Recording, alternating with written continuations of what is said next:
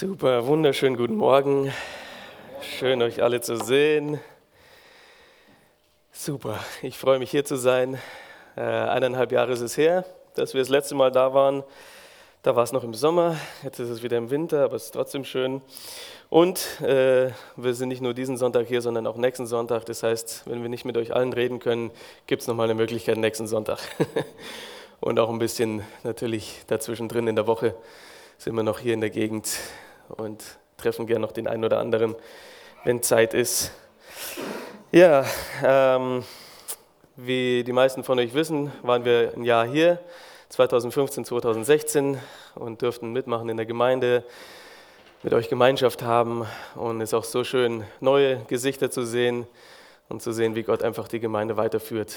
Und das dürfen wir euch auch berichten von der Gemeinde in Santos, die wir vor drei Jahren gestartet haben dass es äh, beständig weitergeht.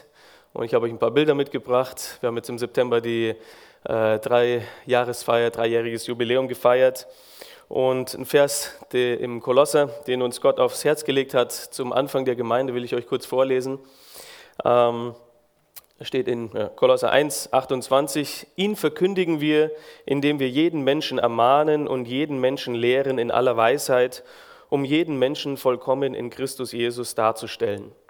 Also dieses Kolosser 1,28 war der Vers, den Gott uns gegeben hat, einfach mit vier Pfeilern, ähm, nämlich die Verkündigung, Leute zu evangelisieren, zum Glauben zu bringen, äh, die Leute zu ermahnen, also zur Jüngerschaft, äh, Jüngerschaft und, und Leute zu Jünger Jesus zu machen, aber auch zu lernen, ganz klar das Wort, Vers für Vers zu lernen äh, und dadurch Person, jede Person, jeder, der kommt, zur Reife in Jesus zu führen.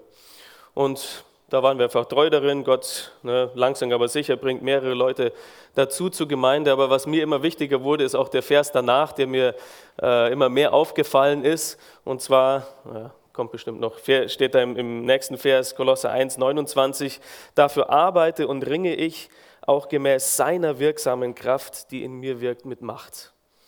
Und das ist einfach was, was man, äh, egal welchen Dienst man tut, was man immer mehr erfahren muss, sich hingeben muss. Das bin nicht ich, der wirkt. Das ist nicht mein Wissen, das ist nicht äh, meine Erfahrung, nicht, sind nicht meine tollen Ideen, sondern es ist Gottes Macht, die in mir wirken muss. Und dafür muss ich abnehmen und er muss zunehmen. Und das ist einfach was, was mir immer wichtiger wurde über die letzten drei Jahre hinweg und was ich immer noch ganz viel lernen muss. Weniger von mir und mehr von ihm. Er muss durch seine Kraft wirken.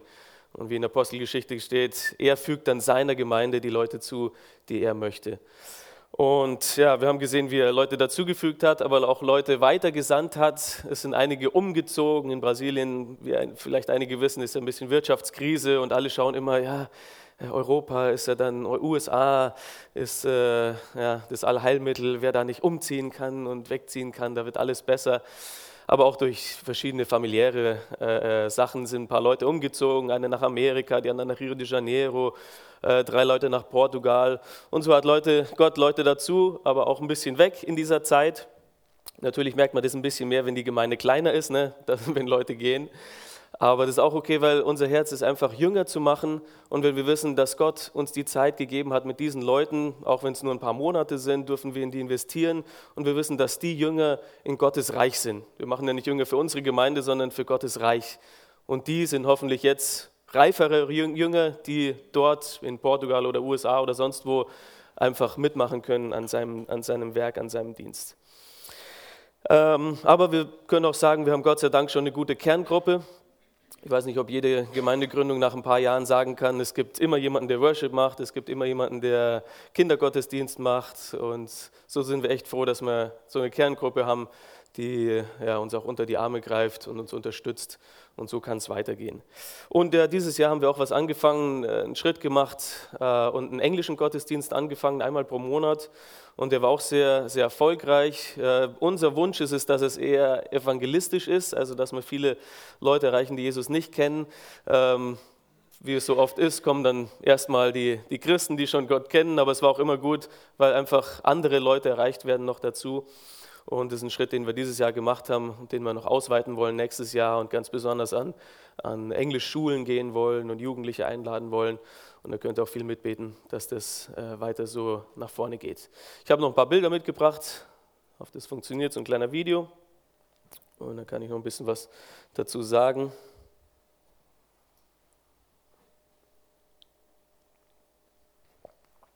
Also ja, wir sind in Santos, ne, das ist die Küstenregion von São Paulo. Ähm, das war hier unser dreijähriges Jubiläum. Ähm, seit Mitte dieses Jahres können wir auch, wir treffen uns an der öffentlichen Schule, da können wir auch die ganze Einrichtung benutzen. Das heißt, hier ist ein überdachter ähm, Zwischenraum hier. Ähm, zu dem Gottesdienst war sehr cool, da ist nämlich nach 20 Jahren wieder zum zweiten Mal ein OM-Schiff nach Santos gekommen. Das ist ja der, der größte Hafen da in Lateinamerika. Und dann haben die ein Team zu uns geschickt, um den Gottesdienst zu gestalten. Und der Prediger war ein Deutscher, ganz zufällig. das war unser Weihnachtsgottesdienst. Ja. Ähm, immer wenn bestimmte ja, Events sind, Daten, äh, machen wir ein großes Essen, laden Leute dazu ein. Es ist immer eine Möglichkeit, auch mehrere Familienmitglieder noch dazu einzuladen. Das sind die Kids vom Kindergottesdienst. Genau, unser Worship-Leiter. Normalerweise treffen wir uns in, in Klassenzimmern, aber immer wenn wir Essen haben, können wir natürlich den größeren Bereich benutzen.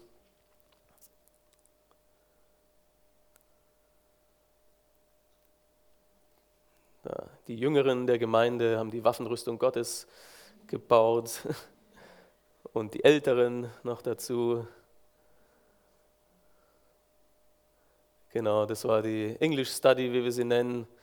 Und da war einer aus, aus Thailand auch zu Besuch von dem OM-Schiff, der erzählt hat, wie er vom Buddhismus zum äh, Glauben gekommen ist an Jesus. Ja, und das ist unsere kleine, nette Gemeinde, die Gott zusammengefügt hat. Und da sind wir echt froh, dass Gott uns dahingestellt hat und wir dort ihm dienen dürfen. Und danke für alle Gebete, äh, für alle Unterstützung und danke, dass ihr dafür weiter betet.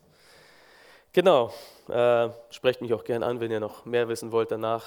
Ich rede gern noch mit euch und erzähle noch mehr. Aber jetzt möchte ich mit euch gerne die Bibel aufschlagen in 2. Könige, Kapitel 7. Irgendwie dachte ich, äh, war irgendwie so im Hinterkopf, keine Ahnung warum, dass, dass ihr hier die Schlachter benutzt, aber nicht wirklich. Ne? Deswegen sind alle Bibelstellen da in der Schlachter 2000, aber ist so gut, wenn man ein bisschen vergleichen kann mit der Elberfelder. Ne? Auch nicht schlecht. Genau. 2. Könige 7. Bevor wir da reinsteigen, äh, einsteigen in den Text, einfach noch ein paar Gedanken ähm, über die Gnade Gottes, über die wir heute sprechen werden. Ich weiß nicht, ob ihr äh, gern bei Preisausschreiben mitmacht oder Gewinnspielen. Gewinnt öfter jemand öfter mal was oder hat da jemand, also ich habe nie irgendwas gewonnen, aber meine Mutter hat immer irgendwie so den Glückszieher gehabt und äh, als ich kleiner war, weiß ich noch, ist immer irgendwas gekommen mit der Post und so. aber wenn man, also für mich wäre das so, ich wäre da total überrascht, ne, wenn ich gewonnen hätte. Was? Äh, mir ist das passiert, das kann überhaupt nicht sein, ne? das kann ja gar nicht wahr sein.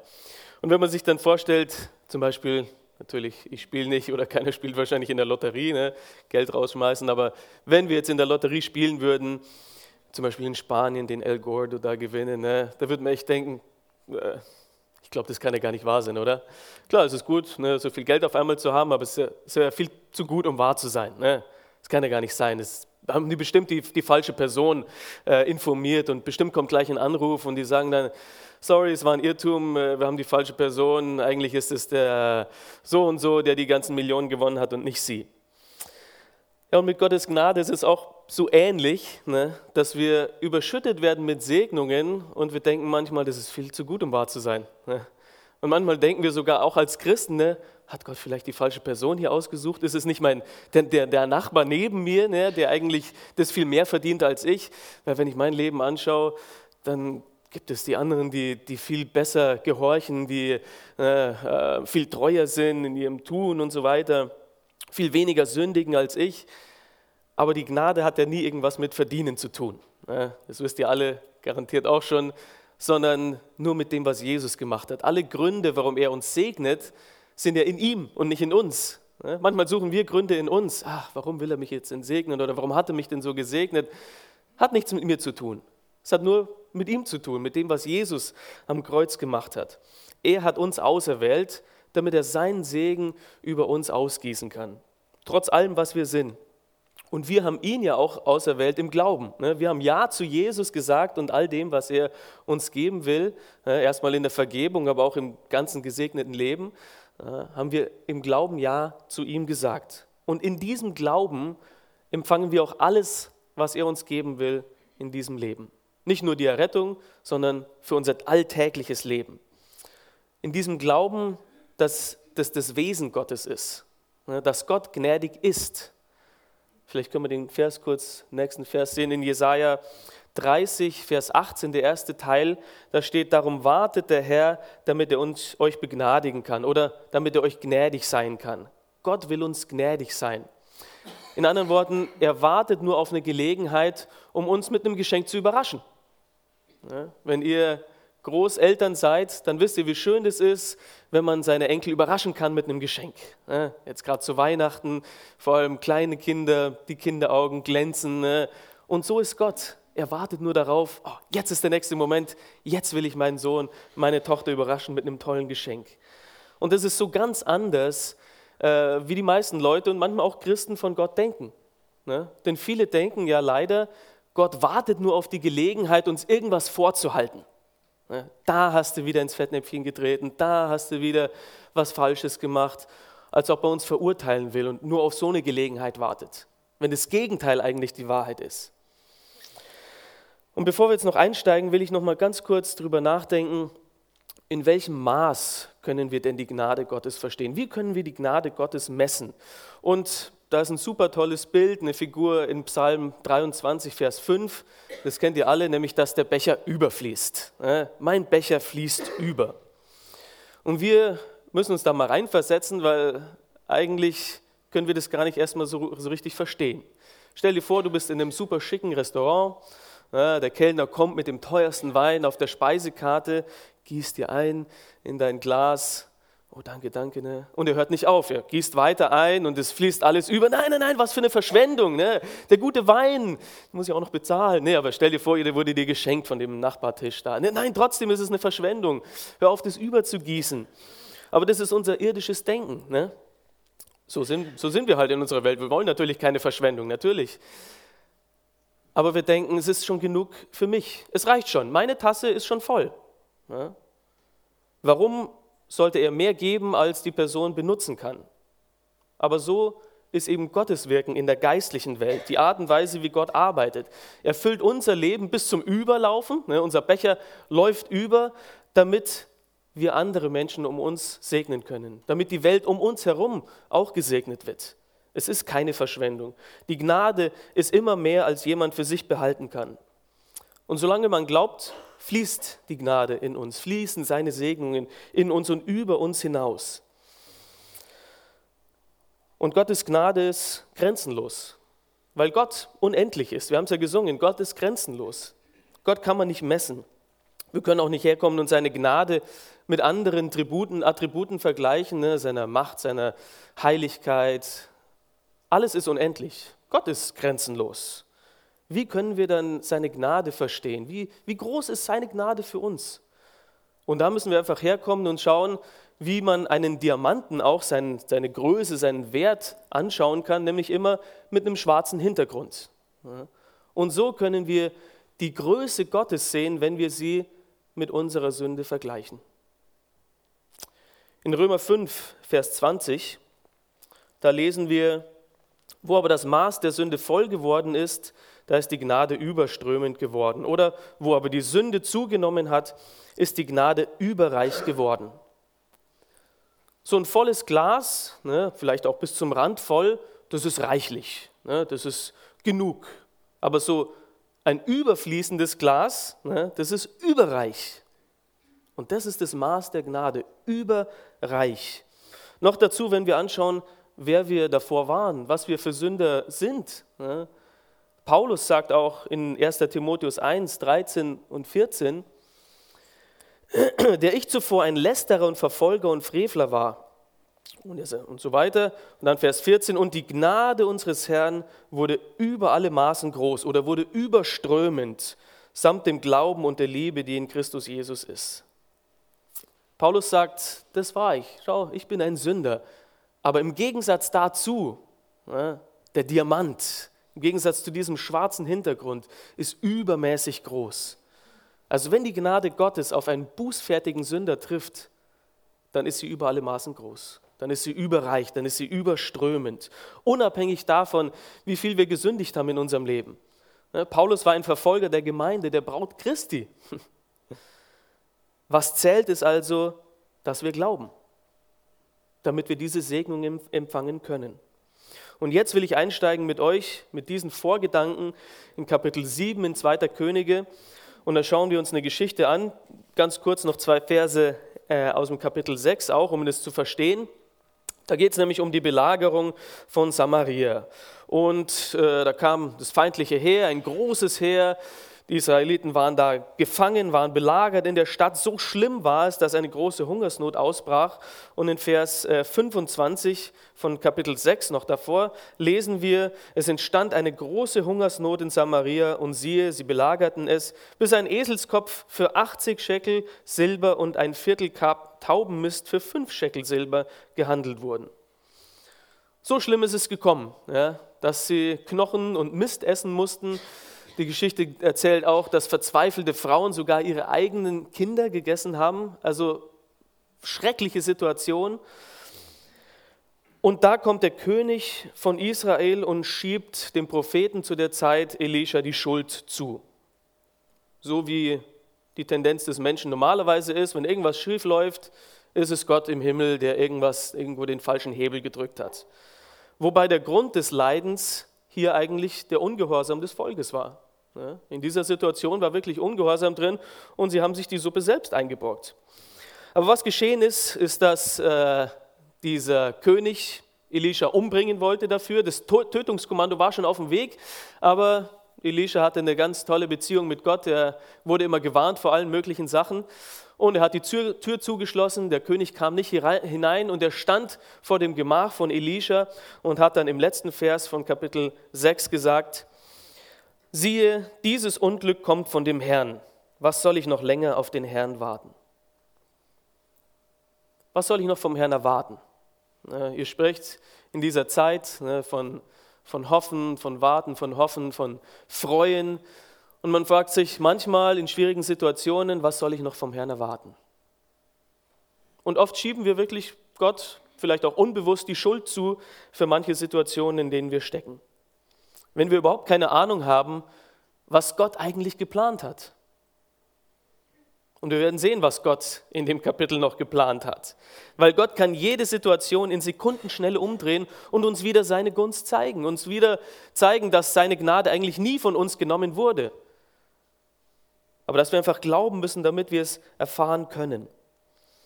Bist du schon an den Punkt gekommen, wo du so verzweifelt warst, dass du gefragt hast, was soll ich noch vom Herrn erwarten? Dieses Jahr war vielleicht schrecklich. Was, was bringt das nächste Jahr? Ich keine Ahnung. Was soll ich noch Großes erwarten? Aber ohne die Hoffnung, ohne den Glauben, werden wir auch nicht die überreiche Gnade empfangen können, die er für uns hat. Deswegen will ich euch durch den Text ermutigen, hofft, erwartet. Ja, wartet auf diese Gnade, habt Hoffnung und Glaube, denn wir haben viel Grund, an diesen Gott zu glauben, der uns gnädig ist. Jetzt im Kapitel 7, die Verse 1 und 2. Also auf diese Frage, was soll ich denn überhaupt noch vom Herrn erwarten? Da sagte Elisa, hört das Wort des Herrn. So spricht der Herr, morgen um diese Zeit wird ein Maß Weizengrieß für einen Scheckel verkauft werden und zwei Maß Gerste für einen Scheckel im Tor von Samaria. Da antwortete der Anführer, auf dessen Arm sich der König stützte, dem Mann Gottes und sagte, Siehe, wenn der Herr Fenster am Himmel machte, könnte wohl so etwas geschehen. Er aber sagte, siehe, du wirst es mit deinen eigenen Augen sehen, doch du wirst nichts davon essen. Was antwortet der Prophet oder auch Gott auf diese Frage, was soll ich noch erwarten? Er gibt eine Verheißung. Was macht Gott in den dunkelsten Stunden deines Lebens? Er gibt eine Verheißung. Ich verspreche dir was. Wo der König keine Hoffnung mehr hatte, da sagt Gott, in 24 Stunden wird sich alles ändern. Ja. Du musst nur 24 Stunden warten. Manchmal müssen wir länger warten, ja, das ist klar. Aber Gott kann in Sekundenschnelle alles ändern. Nur Gott kann so eine offenbar verlorene Situation verändern. in der menschlich unmöglichen Zeit. Noch dazu, wenn es sich um internationale Finanzmärkte, ne, Arbeitsmarkt handelt. Ich weiß nicht, ob jemand einen Job sucht gerade und sucht und sucht, vielleicht seit sechs Monaten, seit einem Jahr und es kommt nichts. Gott kann das in Sekundenschnelle ändern. Alles liegt in seiner Hand. Und die Verheißung ist, es gibt Essen im Überfluss in 24 Stunden. Ja, aber wir zahlen gerade 80 Silberscheckel für Knochen.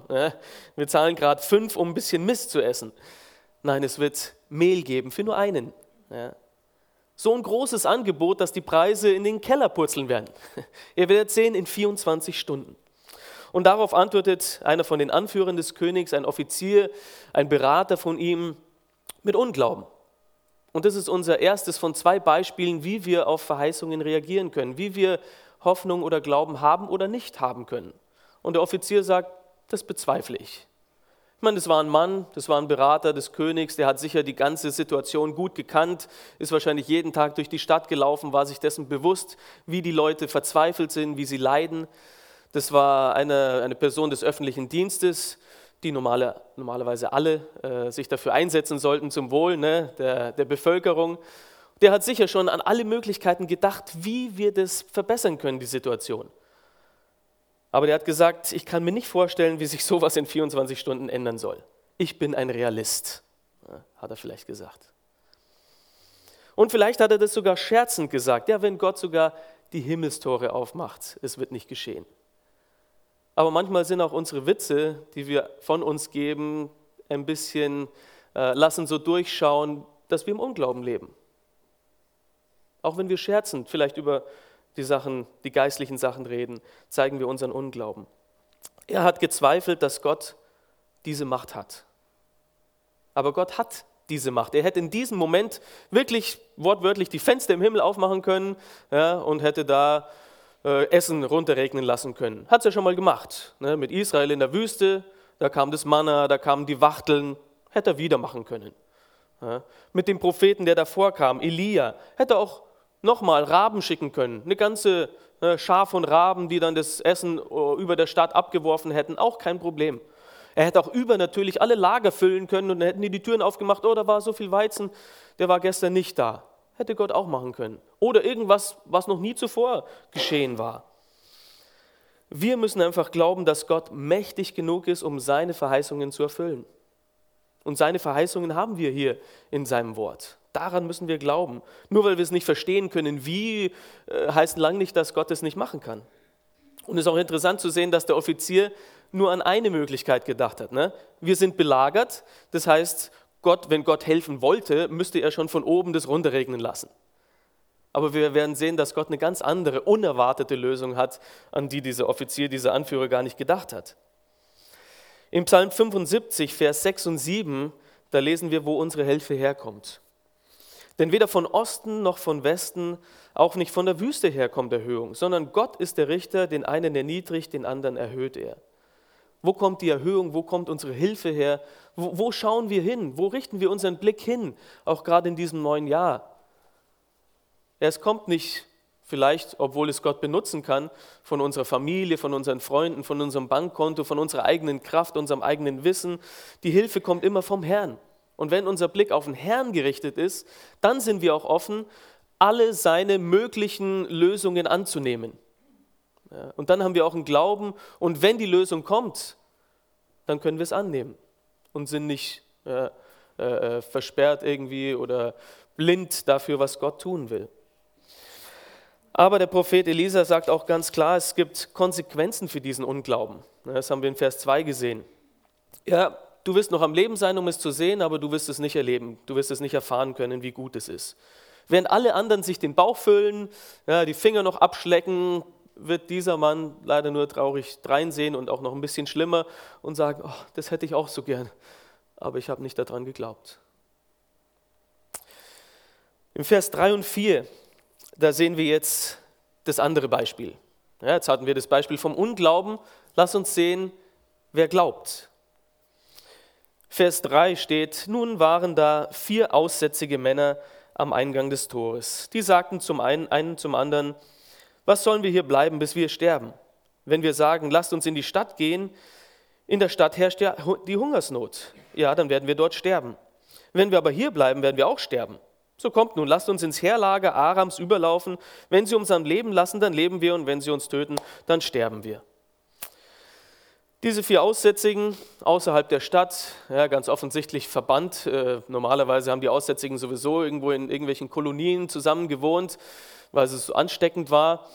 Ähm, die waren gefangen zwischen der Stadtmauer und zwischen dem Lager des Feindes. Was sollten sie da machen? Haben sich vielleicht sogar versucht zu ernähren von der Müllhalde von dieser Stadt. Aber wenn du dir vorstellst, in der Stadt war schon kein Essen, die Abfälle, die haben Mist in der Stadt gegessen, was waren dann die Abfälle, die runtergefallen sind, mit denen sich die Aussätzigen ernährt haben? Und diese Aussätzigen in ihrer Hoffnungslosigkeit sind auch, und natürlich mit ihrem Aussatz, was in der Bibel ganz oft äh, als Figur gesehen werden kann für die Sünde. Diese vier Aussätzigen sind eine Figur für die ganze gefallene Menschheit ohne Jesus. Sie sind total hoffnungslos. Sie haben eine Krankheit, die sich über den ganzen Körper verteilt. Sie fühlen schon nichts mehr, gehen gefühllos rum, verlieren langsam ihre Glieder und merken es gar nicht, bis sie am Ende ihr Leben verlieren. Das, das Schlechte, was sie haben, diese Krankheit, geben sie auch noch weiter, wenn sie zu nah an andere Leute drankommen. So sind alle Sünder hoffnungslos. Und ohne Hilfe werden auch alle Sünder in ihren Sünden sterben. Und das Ende wird schlimmer sein als, als das Leben und alles Leiden, das sie hier hatten. Weil Gott nicht nur gnädig, sondern auch gerecht ist und die Sünde bestrafen muss und die Sünde verurteilen muss. Aber sie haben einen logischen Gedanken. Und das ist sehr gut. Ne? Glauben heißt nicht nur irgendwas denken, sondern auch ja, wirklich seinen Verstand benutzen. Und sie denken sich, okay, wir haben zwei Möglichkeiten. Entweder gehen wir in die Stadt, ja, aber wer wird uns da reinlassen? Und zweitens gibt es da eh kein Essen. Ja, dann werden wir auch verhungern zusammen mit dieser ganzen Bevölkerung. Oder wir gehen über zum feindlichen Lager, wir ergeben uns. Die Gefahr ist sehr groß, dass die uns töten werden, weil sie denken, wir, wir sind äh, feindliche Soldaten, aber wir werden sowieso sterben. Und es besteht eine kleine Chance, dass sie uns vielleicht verschonen, wer weiß. Also warum bleiben wir hier und warten auf den Tod, wenn wir was machen können? Ja? Wenn wir die Arme verschränken, sind wir ganz sicher tot. Irgendwas müssen wir tun. Okay? Also lasst uns was tun. Und so ist der Sünder, der Tod ist in seinen Sünden. Wenn er während seinem Leben nichts hinsichtlich, nichts hinsichtlich seiner Sünde tut, dann hat er schon verloren. Dann wird er das Gericht äh, Gottes sich stellen müssen dann wird er die sichere Verurteilung haben. Aber wenn er sich auf Jesus wirft, hey, vielleicht findet er Barmherzigkeit und Gnade. Obwohl er sich vielleicht so fühlen kann, dass er sich einem Feind entgegenstellt. Vielleicht erinnert ihr euch, bevor ihr zum Glauben gekommen seid, wie ihr Jesus gesehen habt. Oftmals sind die Leute ein bisschen zweifelhaft. Soll ich wirklich den Schritt tun? Und die Bibel sagt ja auch, dass wer Freund der Welt ist, ist Feind Gottes. Die, die fleischliche Gesinnung ist Feindschaft mit Gott. Also ein bisschen ja, sieht man sich schon als Feind, aber Jesus will ja vergeben. Er kann vergeben und, und will unser bester Freund werden und nicht mehr unser Feind sein. Deswegen ist die Schlussfolgerung, die diese Leute auch treffen, es ist besser, wir machen was.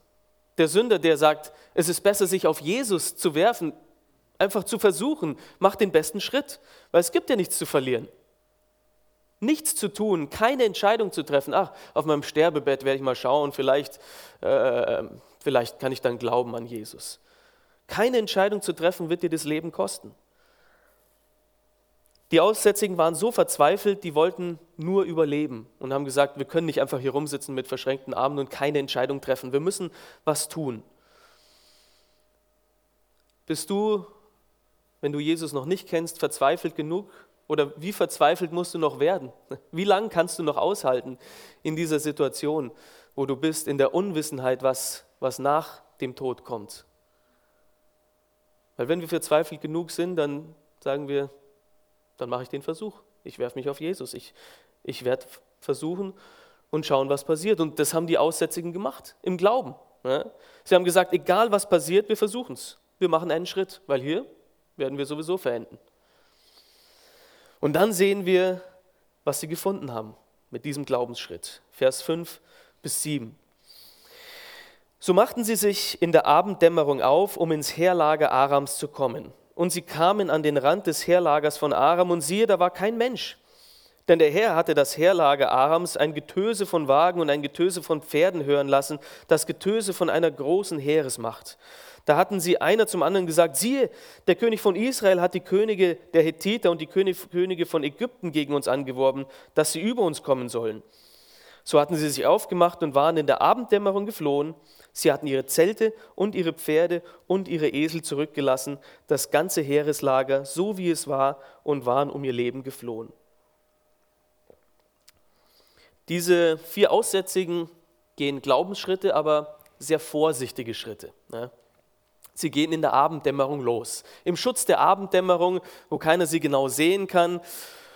Höchstwahrscheinlich haben sie auch das Lager umrundet, um an den anderen Rand zu kommen des Lagers. Ne? Weil wenn man logisch denkt, wenn man einfach nur äh, auf der Seite der Stadt ankommt, wird man natürlich verwechselt mit einem Soldaten und äh, gleich mal abgemurkst. Aber höchstwahrscheinlich sind sie außen rum gelaufen, um auf der Seite, die weg von der Stadt war, zu kommen damit es so aussah, als ob sie von ganz weit weg kamen und zufällig eben an diese andere Seite gelaufen waren.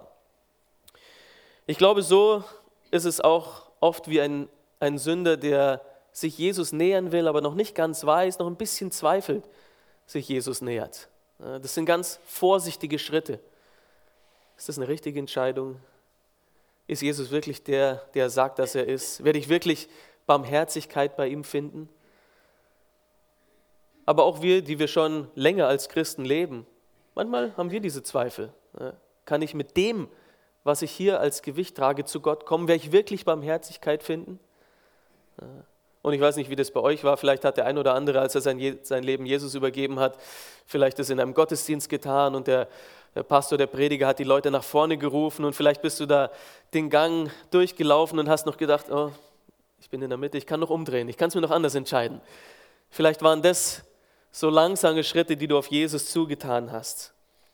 Und so gehen diese Aussätzigen auch ganz langsam, ganz vorsichtig. Aber wenn sie nur gewusst hätten, dass das Lager leer war, ne? wenn sie nur gewusst hätten, dass auch in der Dämmerung, wie wir lesen, die Feinde sich vom Acker gemacht haben. Wahrscheinlich als diese grad, die Aussätzigen gerade die Runde gedreht haben, haben diese, äh, die Feinde dieses Getöse gehört und haben sich, äh, haben, sind geflohen. Es gab also gar keinen Grund zur Angst. Die hätten diese vorsichtigen Schritte eigentlich ruhigen Herzens machen können, ne, mit erhobenem Haupt und hätten mit Freimut da reinmarschieren können in dieses Lager, wenn sie es nur gewusst hätten. Was das für einen Unterschied macht, wenn ein Sünder, der zu Jesus kommt, herausfindet, dass Jesus die ganze Zeit schon da stand mit offenen Armen, bereit zu vergeben. Wenn wir das nur immer wüssten, ne, und uns daran erinnern, dass so Jesus ist, wie beim verlorenen Sohn. Das kennt er. War auch in einer total verzweifelnden Lage, ne, hat gesagt, logisches Denken, hier kann ich nicht weitermachen. Bei meinem Vater haben die Diener ja, haben ein besseres Leben, äh, Leben gehabt als ich. Ich werde es versuchen. Und ihr erinnert euch, als er auf dem, Heim, äh, auf dem Heimweg war ne, zu seinem Vater, hat er noch gedacht, ach, was kann ich ihm sagen? Ich werde sagen, oh, es tut mir leid, ich habe äh, gesündigt gegen dich und gegen Himmel. Ich will nur dein Diener sein. Ich, ich komme nicht hier in Position eines, eines Sohnes. Nimm mich nur so an. Und ihr wisst auch, dass der Vater, als er ihn noch ganz weit weg gesehen hat, aus dem Haus gestürmt ist und losgelaufen ist und mit offenen Armen seinen Sohn empfangen hat. Komm zu mir, hat ihn geküsst, hat ihn umarmt, hat ihm neue Kleider gegeben, hat ihn festgemacht, hat ihn überreich beschenkt, diesen bußfertigen Sünder. So haben sie Schritte gemacht auf dieses Lager zu und haben gesehen, da war ja gar keiner. Denn Gott hatte die Feinde schon besiegt gehabt. Und es ist interessant, wie er das gemacht hat. Hat Gott irgendwie eine tolle Strategie den Heerführern gegeben und sie sind aus der Stadt gestürmt? Nein. Übernatürliche Kraft den Soldaten? Nein, auch nicht. Hat er wirklich äh, die Alliierten herbeigerufen, um gegen die Feinde zu kämpfen? Nein, hat er auch nicht. Er hätte Menschen benutzen können und er macht es sehr oft, aber hier hat es absolut auf übernatürliche Art und Weise, ohne natürliche Erklärung gemacht. Wir können sogar sagen, hat er einen Engel benutzt, um alle zu töten, wie er es später gemacht hat, wo ein Engel 185.000 getötet hat? Auch nicht. Er hat einfach eine Angst in die, in die Herzen des, äh, der Feinde getan, eine irreale, ne, eine äh, nicht, äh, existierende Angst oder eine, eine Angst für, für Dinge, die nicht existiert haben. Und die haben sich deswegen vom Acker gemacht. Da war Geschrei, da waren Geräusche eines großen Heeres. Die haben wirklich gedacht, dass die Verbündeten Israels gekommen wären. Und hatten dazu noch so viel Angst, dass sie nicht mal ihr Hab und Gut mitgenommen haben. Das war so viel Angst, die haben alles zurückgelassen. Und es gab nicht mal einen Kampf. Kein einziger Soldat Israels ist umgekommen, kein Tropfen Blut wurde vergossen. Und das hat mich an eine Sache erinnert, wie Jesus unsere Feinde besiegt hat. Und wie Jesus auch oft unsere Feinde hier besiegen kann. Nämlich sehr plötzlich, die Probleme, die wir auch haben in unserem Leben. An einem Tag denken wir, wir sind die Verlierer, am anderen Tag greift er ein und wir sind die Gewinner. Ganz ohne unsere Zuhilfe. Gott hat alles ohne Hilfe von Menschen gemacht. Und auf eine Art und Weise, wie sich niemand denken konnte. Ein einfaches Geräusch, das diese Feinde verwirrt hat. Und Jesus hat am Kreuz unsere Feinde so besiegt. Die Welt, die Sünde, den Teufel. Plötzlich, von einem Tag auf den anderen. In einem Tag hat er uns mit dem Vater versöhnt. An einem Tag waren die, äh, die Sünden nur bedeckt von den, von den Opfern ne, des Alten Testaments oder die Sünder waren eben verdammt in ihren Sünden und am nächsten Tag waren sie vergeben. Da waren die Sünden weg, ein für alle Mal. Niemand hat dem Opfer Jesu was dazugegeben. Ne? Niemand stand da und hat ihm geholfen. Er hat alleine gelitten am Kreuz für uns, an unserer Stadt. Er hat es ganz alleine für uns gemacht. Und wenn wir sagen, wenn irgendjemand sagen könnte, ich habe da Teil daran, dann wäre es ja keine Gnade mehr.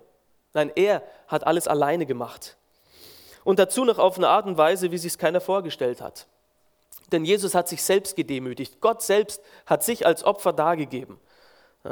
Ich stelle mir vor, der Teufel hat mit dem letzten Atemzug Jesu, als er ausgeatmet hat, gedacht, jetzt habe ich gewonnen. Aber das war eigentlich sein Verlust, seine Niederlage.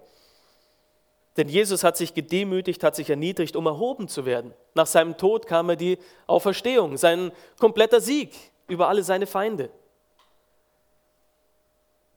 Und es gab eigentlich auch keinen Kampf, außer natürlich den Kampf, den Jesus allein hatte am Kreuz, aber nicht mit dem Teufel an sich. Jesus ist hinabgestiegen ins Reich der Toten, aber nur um zu verkündigen, dass er den Tod besiegt hat. Und er ist aufgestiegen als Sieger, er ist wieder hinaufgefahren, aber im Vergleich zu unserer Geschichte hier musste Blut vergossen werden. Damit wir den Sieg auch haben können, musste Jesus sein Blut vergießen. Nur das Blut dieses vollkommenen Gottmenschen hat uns den Sieg gebracht und hat uns die Gnade geschenkt, errettet zu werden und jeden Tag seine Segnungen zu erfahren. Und das sehen wir in Vers 8 was die Aussätzigen dort gefunden haben in diesem Lager. Als nun jene Aussätzigen an den Rand des Heerlagers kamen, gingen sie in eines der Zelte und aßen und tranken. Und sie nahmen Silber und Gold und Kleider von dort mit und gingen hin und versteckten es. Dann kehrten sie zurück und gingen in ein anderes Zelt. Und sie nahmen auch von dort etwas mit, gingen hin und versteckten es. Die kommen dahin, ne, das ist ganz leer, das Lager, und das wäre schon das Höchste gewesen, wenn äh, das Lager einfach leer wäre und die verhungerte Bevölkerung wäre rausgegangen, frei von der Belagerung, ohne Bedrohung, hätte sich irgendwas suchen können äh, zu essen, irgendwelche Überreste oder irgendwelche Tiere zum Jagen. Aber nein, Gottes Gnade ist überreich. Der Tisch war schon gedeckt. Die mussten nicht mal kochen, die mussten nichts vorbereiten, da stand alles schon da, die haben ihren Hunger gestillt und du kannst dir vorstellen, Aussätzige, die seit Monaten nichts gegessen haben, äh, da gab es keine Tischetikette, ne, keine Tischmanieren, die haben einfach alles reingeschoben, was da war. Da war weiß ein Hühnchen, da war Fleisch, da war Wein, da war Brot. Die waren total ausgehungert. Psalm 23, Vers 5 äh, sagt, du bereitest vor, vor mir einen Tisch angesichts meiner Feinde. Gott tut so viel mehr, als wir denken oder als wir uns vorstellen können. Das ist seine Gnade. Der Tisch war schon reich gedeckt. Und dazu noch Wertgegenstände, die sie gefunden haben. Ne? Eine Vorsorge für die Zukunft. Nie mehr. Ihr ganzes Leben lang mussten sie sich Sorgen ah, was wollen wir denn essen? Äh, wie soll man uns das kaufen? Die haben genug gefunden. Ja, für ein tolles Leben, die Rente war schon gesichert und deswegen haben sie gesagt, das verbuddeln wir jetzt alles hier, das vergraben wir hier, weil das ist die Vorsorge für unser Alter. Und das nur in einem Zelt. Dann sind sie in noch ein Zelt gegangen, ne, haben auch dasselbe gefunden, haben dasselbe gemacht. Und da war ja außenrum, ne, das war am Rande, da war da drinnen noch ein ganzes Lager voll. Ein Lager, das Tausende von Männern, von Soldaten für Monate lang versorgen muss. Und die waren nur in zwei Zelten. Viel zu gut, um wahr zu sein. Und ich denke mir manchmal, als Christen, wie oft stoppen wir am Rande des Lebens der Gnade. Wie oft sind wir nur in den Außenbereichen dieser überreichen Gnade Gottes, im Verständnis, im Erfahren von dieser Gnade und haben vielleicht ein, zwei Aspekte, okay, Epheser 2, 8, 9, ja, ich bin errettet durch die Gnade, aber es gibt so viel mehr. Die Gnade Gottes ist ja so weit, es ist wie ein weites Land, das wir erkunden dürfen, das wir erforschen dürfen, das wir mehr erfahren dürfen. Es ist die Gnade, die uns rettet, ist auch die Gnade, die wir jeden Tag empfangen dürfen, die wir jeden Tag brauchen. Und die Frage für uns ist auch heute, dringen wir immer weiter vor in das Verständnis der Gnade, in das Erfahren der Gnade oder sitzen wir an den Außenbereichen und erfahren so wenig davon? Die Aussätzigen, obwohl sie nur ein bisschen davon erfahren haben, sagen, wir müssen was tun. Vers 9 bis 11. Dann sagten sie einer zum anderen, wir tun nicht recht. Dieser Tag ist ein Tag guter Botschaft. Schweigen wir aber und warten, bis der Morgen hell wird, so wird uns Schuld treffen. Und nun kommt und lasst uns hineingehen und es im Haus des Königs berichten. So kamen sie und riefen die Torwache der Stadt und berichteten ihnen, wir sind in das Heerlager Arams gekommen und siehe, da war kein Mensch und keine Menschenstimme, sondern nur die Pferde angebunden und die Esel angebunden und die Zelte so wie sie waren. Da riefen es die Torwächter aus und man berichtete es drinnen im Hause des Königs. Sie verstehen die große Verantwortung, die sie haben. Hey, wir können hier nicht rumsitzen und das Ganze nur für uns äh, reinfuttern und, und profitieren hier. Sie haben bemerkt, es ist nicht richtig, alles für sich zu behalten, während die anderen vor Hunger in der Stadt vergehen. Wofür segnet uns Gott so sehr bis zum Überlaufen? Damit dieser Segen auf andere ausgegossen werden kann, um uns herum. Und eine gute Botschaft muss eindeutig weitererzählt werden. Und das sofort. Sie sagen, wir wollen nicht bis zum Morgengrauen warten. Das wäre ein Vergessen unserer Verantwortung bei so einem überreichen Tisch. Wir müssen das Evangelium der Gnade Gottes, ne, das ist eine gute Nachricht, eine gute Botschaft der Rettung durch Gnade in Jesus weitergeben. Dass Jesus alles für uns getan hat, dass wir nichts dazu tun können, nichts wegtun können, dass er uns vollkommen liebt in dem, was er getan hat. Das hat auch Paulus gewusst. In Apostelgeschichte 20, Vers 24 hat er gesagt, alles andere ist mir, ist mir egal. Er hat gesagt, aber auf, all das, äh, auf, auf das alles nehme ich keine Rücksicht. Mein Leben ist mir auch selbst nicht teuer, wenn es gilt, meinen Lauf mit Freuden zu vollenden und den Dienst, den ich von dem Herrn Jesus empfangen habe, nämlich das Evangelium der Gnade Gottes zu bezeugen. Paulus haben wir ja schon gesehen, ne, in 1. Timotheus, der äh, vielleicht viel mehr als alle anderen hat verstanden, was die Gnade Gottes ist in der Rettung und im täglichen Leben. Er hat gesagt, das ist mein Lebenswerk. Alles andere ist mir egal, das muss ich weitergeben und ich darf keine Zeit verlieren. Und die Aussätzigen sind hin, sie konnten ja keine Audienz mit dem König bekommen, ne, die Aussätzige dürfen nicht rein. Aber sie haben es zumindest weitergesagt, wer, wem sie konnten, ne, wer da war, nämlich die Torwache. Vielleicht können wir nicht immer den Leuten weitersagen, denen wir es gerne sagen würden. Vielleicht unseren Familienangehörigen. Wir haben es schon so oft gesagt, die hören vielleicht gar nicht mehr zu. Aber wem können wir weitersagen? Wer ist da in deinem Leben, den Gott vor dich hingestellt hat, dem du es weitersagen kannst? Dafür haben wir Verantwortung. Und sie teilen das denen mit und irgendwann kommt es auch zum König, Vers, ähm, Vers 12. Da stand der König in der Nacht auf und sagte zu seinen Knechten, ich will euch sagen, was die Aramäer mit uns gemacht haben. Sie haben erkannt, dass wir Hunger leiden, da sind sie aus dem Lager abgezogen, um sich im Feld zu verstecken, indem sie sich sagen, wenn sie aus der Stadt herauskommen, dann wollen wir sie lebendig greifen und in die Stadt eindringen. Da antwortete einer von seinen Knechten und sagte, man nehme doch fünf von den übrig gebliebenen Pferden, die hier noch übrig geblieben sind. Siehe, ihnen wird es ja doch ergehen wie der ganzen Menge Israels, die hier übrig geblieben ist. Siehe, ihnen wird es ergehen wie der ganzen Menge Israels, die am Ende ist. Schicken wir doch hin und lass uns sehen. So nahmen sie zwei Wagen mit Pferden, und der König schickte hinter dem Heerlager Arams Männer her und sagte, geht hin und seht. Und sie zogen ihnen äh, hinter ihnen her bis an den Jordan und siehe, der ganze Weg war voll mit Kleidern und Geräten, die die Aramäer auf ihrer hastigen Flucht weggeworfen hatten. Und die Boten kehrten zurück und berichteten es dem König. Was ist die erste Reaktion des Königs? Auch Unglauben. Ne? Es ist erstmal, es ist zu gut, um wahr zu sein und nicht, oh, wie wundervoll, wir gehen nach draußen. Nein, es ist zu gut, um wahr zu sein, da ist ein Haken. Leute, Vorsicht.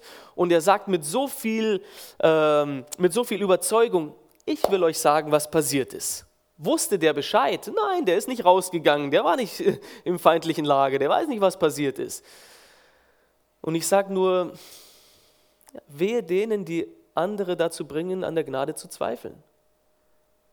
Schade, dass es Menschen gibt, die nicht die Gnade vertreten. Christen, Prediger, was auch immer und mit so einer Überzeugung sagen, nein, nein, nein, nein, nein, da ist ein Haken dran. Wenn Gott gesagt hat, ich bin gnädig, ich werde dir einen Tisch bereiten, ich werde dich versorgen.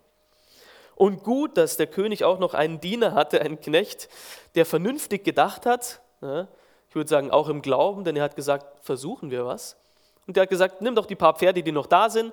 Ne, die werden sowieso Pferdefleisch werden und Pferdewurst äh, früher oder später oder sie kommen um und die Spione, die wir aussenden wollen, die werden auch früher oder später umkommen. Wir sind sowieso am Ende. Schickt irgendjemand dahin. Es gibt ja nichts zu verlieren. Das ist logisches Denken. Wenn die, wenn die Gnade Gottes wahr ist und wirklich für uns da ist, dann kann man ja nur gewinnen. Ne? Und die Spione sind raus, haben erkannt, es ist wahr. Weil sie am ganzen Weg Signale gesehen haben. Ne? Kleidungsstücke, Waffen, Werkzeuge, Geräte. Und geht es uns nicht auch so, dass wir auf unserem Lebensweg Signale der Gnade Gottes sehen? Ist das nicht genug? Die Leben zum Beispiel, die Gott um uns stellt, die voller Gnade sind und wir sagen, oh, so möchte ich auch leben. So eine Beziehung wie, dieser, wie diese Person will ich auch mit Gott haben. Sind das nicht Signale, die Gott uns auch an den, Lebensweg, an den Lebensweg stellt, wo wir sagen können, das ist, ist wirklich ein Beweis, dass die Gnade Gottes da ist und ich will sie auch so erfahren. Schade, schade, schade, dass in dieser Nacht oder zumindest in dieser Zeit, bevor diese Spione ausgesandt wurden, die Belagerung eigentlich schon die ganze Zeit zu Ende war. Es gab keine Feinde mehr. Aber in dieser Nacht oder in dieser Zeit, bevor die los sind, ist die ganze Stadt noch hungrig ins Bett gegangen. Gab es noch schreiende Kinder, weil es nichts zu essen gab und sie haben sich so lange in den Schlaf geschrien, bis sie irgendwann geschlafen haben. Wenn in nächster Nähe so viel Essen war, das war viel mehr, als die ganze Stadt in, in Monaten essen könnte. Die Nachtwächter haben ganz konzentriert in die Ferne geschaut, um, um die Feinde zu erspähen, die vielleicht gekommen wären, wenn sie in dieser Nacht total ruhigen Herzens schlafen hätten können, weil die Feinde schon gar nicht mehr da waren. In der Stadt haben Verzweiflung und Furcht weiter geherrscht, wo eigentlich schon Grund zum Feiern war, zum Tanzen war, in den Straßen, weil die Belagerung schon aufgehoben war. Und ich stelle mir vor, manchmal leiden wir umsonst in unserem Leben, weil wir nicht sehen, wie Gottes überreiche Gnade schon da ist für uns. Wir stehen uns manchmal selbst im Weg, durch unsere Zweifel, durch unseren Unglauben. Wir versuchen manchmal selber noch in unserer eigenen Kraft, mit unserer eigenen Versorgungsquelle, durch unsere eigenen Werke zu leben, wenn überreiche Gnade uns zur Verfügung steht und es schon gar keine Feinde mehr vor den Toren gibt. Lasst uns glauben an die Güte, an die Gnade Gottes und nicht mehr daran zweifeln. Denn der Unglaube hat auch leider ein paar Konsequenzen. Lesen wir den Rest des Textes, Vers 16 bis 20. Ja, da ging das Volk hinaus und plünderte das Heerlager Arams. Da wurde ein Maß Weizengrieß für einen Scheckel und zwei Maß Gerste für einen Scheckel verkauft nach dem Wort des Herrn. Der König hatte aber den Offizier, auf dessen Arm er sich stützte, zur Aufsicht über das Tor bestellt, und das Volk trat ihn im Tor nieder, so dass er starb, gerade so wie der Mann Gottes geredet hatte, der, als der König zu ihm herabkam, es vorausgesagt hatte. Es war ja geschehen, als der Mann Gottes zum König geredet hatte, zwei Maß Gerste werden morgen um diese Zeit für einen Scheckel verkauft werden und ein Maß Weizengrieß ebenso für einen Scheckel im Tor von Samaria. Da hatte der Offizier dem Mann Gottes geantwortet, und gesagt, siehe, wenn der Herr auch Fenster am Himmel machte, könnte wohl so etwas geschehen. Er aber hatte gesagt, siehe, du wirst es mit deinen eigenen Augen sehen, doch du wirst nichts davon essen. So geschah es ihm nun, das Volk trat ihn im Tor nieder, so dass er starb. Ganz offensichtlich hat sich dir die Verheißung erfüllt, denn Gott erfüllt sein Wort immer, seine Versprechen an dich, seine Verheißungen in seinem Wort.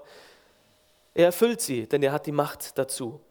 Und es ist unmöglich, die Leute aufzuhalten, die ihre Not kennen und die Lösung vor sich sehen. Eigentlich ist es unmöglich, die Gnade vor dem Volk Gottes zu verstecken, denn das Volk Gottes, das wirklich seinen Gott will, seinen Gott kennt, ist hungrig nach der Gnade. Wir wollen mehr von seiner Gnade, wir brauchen mehr von seiner Gnade. Aber dieser Offizier, dieser, ähm, dieser Mann, der ja, wirklich eine tolle Position hatte und am Ende sogar noch eine bessere Position im Tor, ne? eine Aufsichtsposition. Der hat den Segen gesehen, aber er konnte den Segen nicht auskosten. Er hat selbst nichts davon profitiert, weil er bis zum Ende das Wort Gottes in Frage gestellt hat. Könnte es denn sein, dass Gott, auch wenn er Fenster am Himmel aufmacht, diese Situation ändern kann? Aber Gott hat die Situation geändert. Und wir müssen auch mit diesem Beispiel, das wir in der Bibel haben, ja, das uns ans Herzen nehmen und sagen, oh, ich muss aufpassen, dass ich durch meinen Unglauben mir nicht selber im Weg stehe.